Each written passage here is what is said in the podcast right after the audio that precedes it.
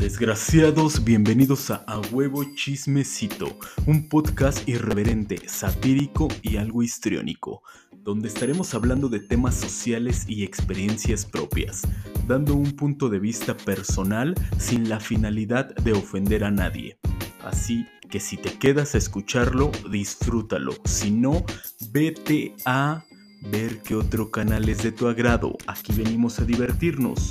Y recuerda que no tenemos toda la vida y aún hay cajas con sorpresas. Vamos a ver qué show.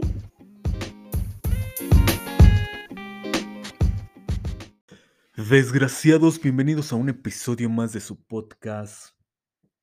En este tema vamos a hablar acerca de la migración.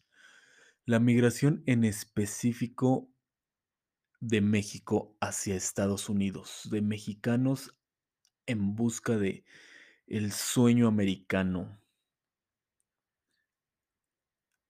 No sé al 100% a qué se deba que, que sigue existiendo este, este tema. Yo sinceramente creía que era a menor escala ya.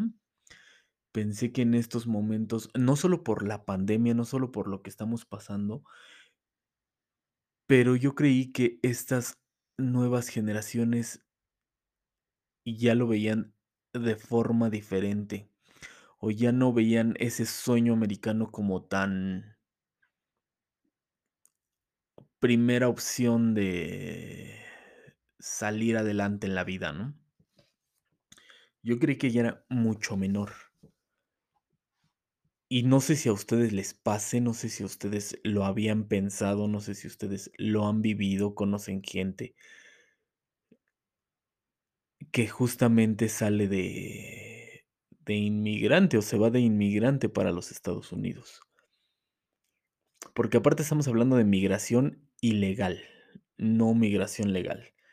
Migración legal yo creo que, pues bueno, es un tema que yo creo que fuera de descendiendo, ese sí puede ir en ascenso, porque pues obviamente aplica pues, los chavitos que están estudiando y pues obviamente quieren irse de intercambio, quieren ir a otros lugares a, a terminar sus estudios, a obtener mayor conocimiento de otros lugares. Pero estamos hablando no de esa migración, sino de la migración ilegal de nuestro país, de México en específico, les digo. Yo la verdad es que creía que ya no era tanto. Les voy a decir el por qué. El porqué de mi, de mi percepción desde ese, de esa forma. Yo vengo de la Ciudad de México, ahorita estoy radicando en otro estado, pero vengo de la Ciudad de México y vengo de trabajar de Godín en la Ciudad de México, donde me aventaba dos horas en el tráfico para llegar de mi casa al trabajo. Me encerraba en una oficina todo el día, salía y me aventaba otras dos horas de regreso. Y te acostumbras a esa rutina. No sé si hay una, dos, tres mil personas que nos están escuchando justamente desde su trabajo.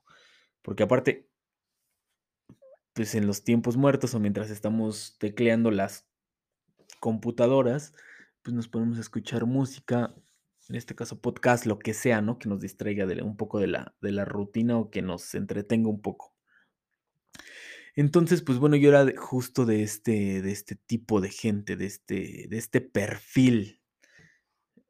Y justamente por eso yo creía que la gran mayoría, al menos de esa generación y de estas nuevas generaciones, iban siguiendo como ese patrón ese patrón Godín, porque creo que, que, bastantes lo, lo tenemos, lo buscamos, llegamos ahí y estamos ahí, ¿no? Entonces, pues, sinceramente, mi círculo social, pues, era puro Godín y por eso yo creía que la migración, pues, obviamente iba en, en descenso. Ahora que estoy en esta otra ciudad, pues obviamente sí hay el godín, el que trabaja en el corporativo, en la oficina y lleva su vida muy rutinaria, así como las que les acabo de, comentar o como la que muchos seguros seguro llevan. Pero eh, me he adentrado también en localidades aledañas a la ciudad donde estoy. Y me doy cuenta que en muchas localidades la vida sigue siendo muy, muy similar a lo que era hace bastantes años. En esos años en los que yo creo que todos tenemos un tío que se fue a Estados Unidos, justo de esa generación, o de esta generación de la que soy. Y pues todos tenemos un tío, un primo que se fue a Estados Unidos a hacer mucho dinero, ya saben, a mandar para construir su casa y regresarse siendo el millonario empoderado, pero pues no sé qué pasó, no sé si lo hicieron o no lo hicieron. Al menos en mi caso yo tengo familiares, unos se quedaron a vivir allá de plano, se casaron, hicieron su vida y jamás yo creo que piensan regresar. Y también tengo familiares pues que regresaron, pues a lo mejor no siendo millonarios, millonarios, sí juntaron algún dinero, sí construyeron sus casas, pero pues no más regresan sin bastantes ahorros como el, el famoso sueño que se cree. Entonces, justamente personas que, que, son de mi generación, insisto mucho en mi generación, pues yo creo que vemos esa parte y desmiéntanme, igual que yo, generamos ese prejuicio de que ya la, la, migración pues ya no es tan, tan factible, al menos para mí nunca lo fue, o sea, yo nunca me imaginé el irme a Estados Unidos en busca del sueño americano, y, o sea, no, para mí eso nunca fue una, una opción. Y más conociendo a la gente, familiares, gente que hace eso, entonces que ver que no les funciona como tan bien. Entonces, por eso es que yo insisto en que, en que a mi punto de vista iba descendiendo. Ahora que llego a estas localidades, les comento, pues resulta o me voy dando cuenta que no, que es todo lo contrario, que sigue, habiendo migración de chavitos desde 20 años hasta señores ya grandes que van y siguen creyendo y siguen buscando ese sueño. Porque en primer lugar, el poder cruzar, pues, económicamente hablando, es una lana la que hay de por medio. O sea, no te cobran dos pesos, no te cobran 100 pesos, no te cobran mil pesos. Sí te cobran bastante dinerito para poderte cruzar. Y eso no es seguro. Lo que me he estado dando cuenta, lo que me han dicho es que hay ciertos polleros, creo que se sigue usando, no sé si se sigue usando esa palabra.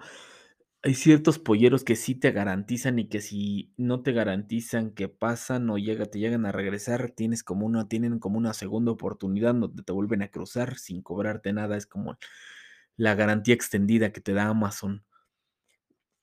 Entonces, pero hay otros que no.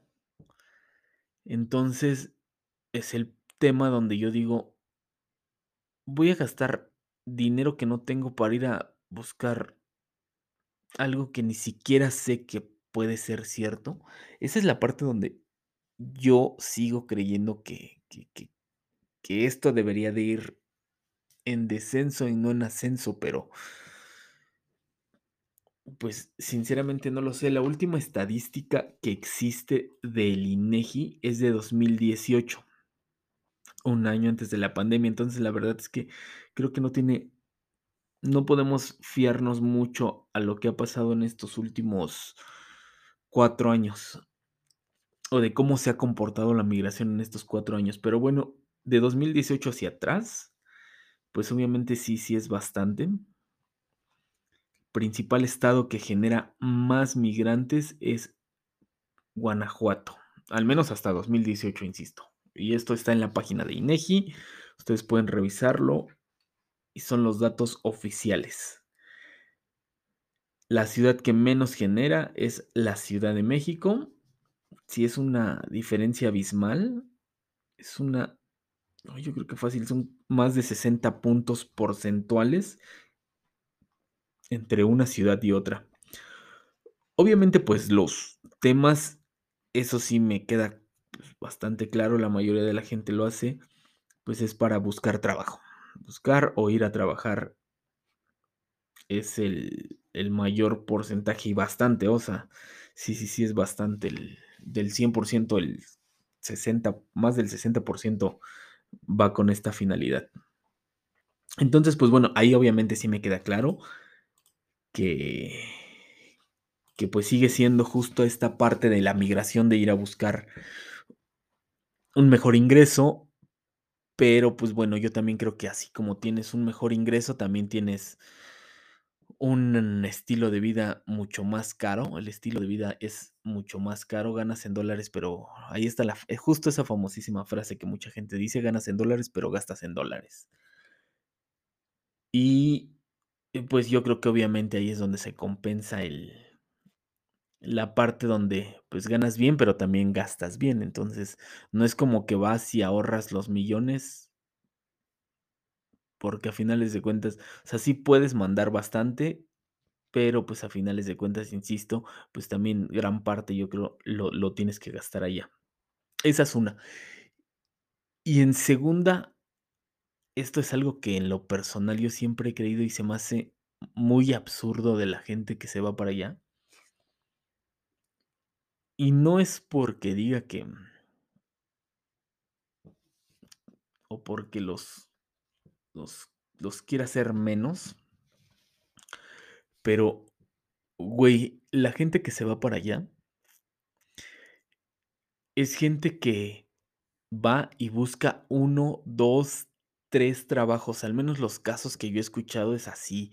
Gente que en la mañana se va de 6 de la mañana a 2 de la tarde a trabajar al campo, de 3 de la tarde a 7 de la noche, 8 de la noche se va a trabajar a un restaurante de comida rápida y después en la noche se va a hacer otras actividades, no sé, lo que sea. Y entonces, pues, obviamente, pues, reciben 3 sueldos y dices: "Sí, uy, qué padre", ¿no?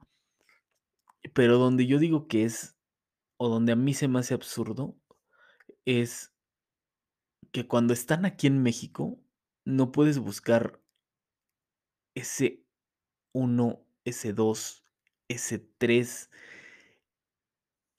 trabajo, ese tercer, primero, segundo, tercer trabajo.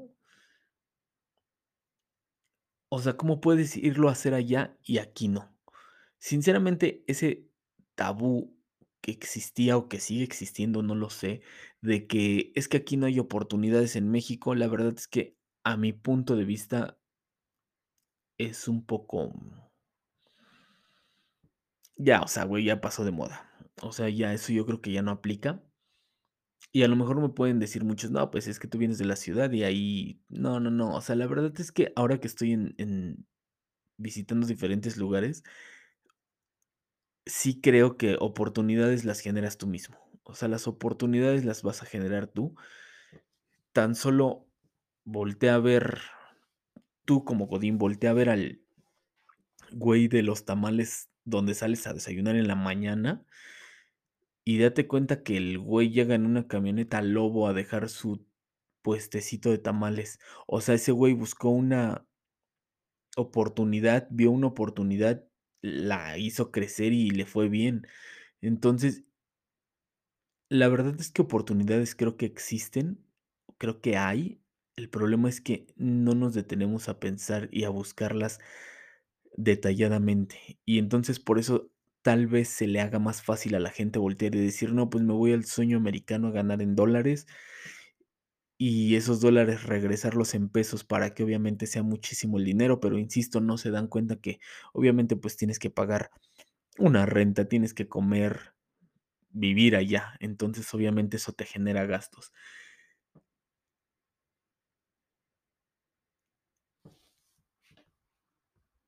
Entonces, ahí es donde viene mi pregunta, o sea, ¿de verdad es tan bueno ese sueño americano como para que en nuestra actualidad sigan yendo a buscarlo? En las comunidades o en los lugares aledaños a la ciudad donde yo estoy radicando ahorita, me he dado cuenta, pues, que esos chavitos de 20 hasta señores de 50 años se siguen yendo, y mi pregunta es, ¿de verdad sigue siendo o ha sido rentable en primer lugar? y si sigue siendo rentable en este momento porque aparte a todo esto, súmale lo que estamos viviendo, súmale justamente esta parte de la pandemia donde pues sí es complicado, o creo que sí es muy complicado irte a radicar a otro país de inmigrante. No lo sé, o sea, estoy hablando por hablar, no lo sé, nunca lo he hecho. Estaría padre no sé, vivir la experiencia lo más que se pueda, tratar de llegar allá. Estaba viendo un documental justamente en Netflix, donde hay una ah, ¿cómo le llaman? ¿Un tour? Creo que sí es un tour en en en la frontera norte de México que vives la experiencia, o sea, vas y pagas no sé cuánto, creo que 1000 pesos por persona, y te dan la experiencia de del cruzarte ilegalmente. Em, es fingido, obviamente, o sea, no es que te crucen, pero sí, sí se ve medio real. De hecho, el el tipo este que que justo con la con las personas que van, o sea, sí sí se ve medio real, sí, medio intenso. Entonces, o sea, a lo mejor estaría padre ver vivir esa experiencia. Como, no sé si llamarle como cultura general, pero al menos sí como experiencia de vida. Y tal vez tratar de entender la situación, porque obviamente está el otro punto donde hay que ver qué te orilla, qué situación te orilla a llegar a ese extremo. Pero a mi punto de vista, creo que siguen existiendo varias oportunidades aquí, solamente es encontrarlas, o sea, solamente es darte cuenta en que puedes ocasionar, provocar y o aprovechar esa oportunidad que puedes tener enfrente, sin necesidad de irte. Pero, pues bueno, insisto, yo creo que en la parte de de no sabemos qué te orilla llegar a ese grado, o qué te orilla llegar a pensar eso. Así es que, eh, pues bueno, si conocen, si lo han vivido, de verdad, si ustedes lo han vivido, platíquenos en los comentarios, déjenos en las redes sociales ¿cómo ha sido esa experiencia? Dudo mucho que haya sido gratificante, al menos el cruzar de forma ilegal. Pero, pues sí, platíquenos, nos gustaría saber, no solo a mí, sino yo creo que a las personas que nos escuchan. Pues ver, o al menos escuchar un poco más de parte de la voz propia de la gente que lo hace, o que lo ha hecho. No se olviden de seguirnos en nuestras redes sociales, estamos en Facebook, YouTube, nuestro podcast lo pueden escuchar en Spotify, en Google Podcast. Cualquier día, cualquier hora, nos pueden encontrar ahí. Si están trabajando, escúchenos mientras trabajan para que se desestresen, para que vean nuestras ironías que a veces tenemos, y nuestras temas tan raros que tenemos. Y compartan, compartan para llegar a más gente. Así es que espero que pasen un excelente día, tarde, noche, madrugada, lo que estén pasando, pásenlo excelente. Nos vemos en nuestro próximo episodio de su podcast A Huevo Chismecito.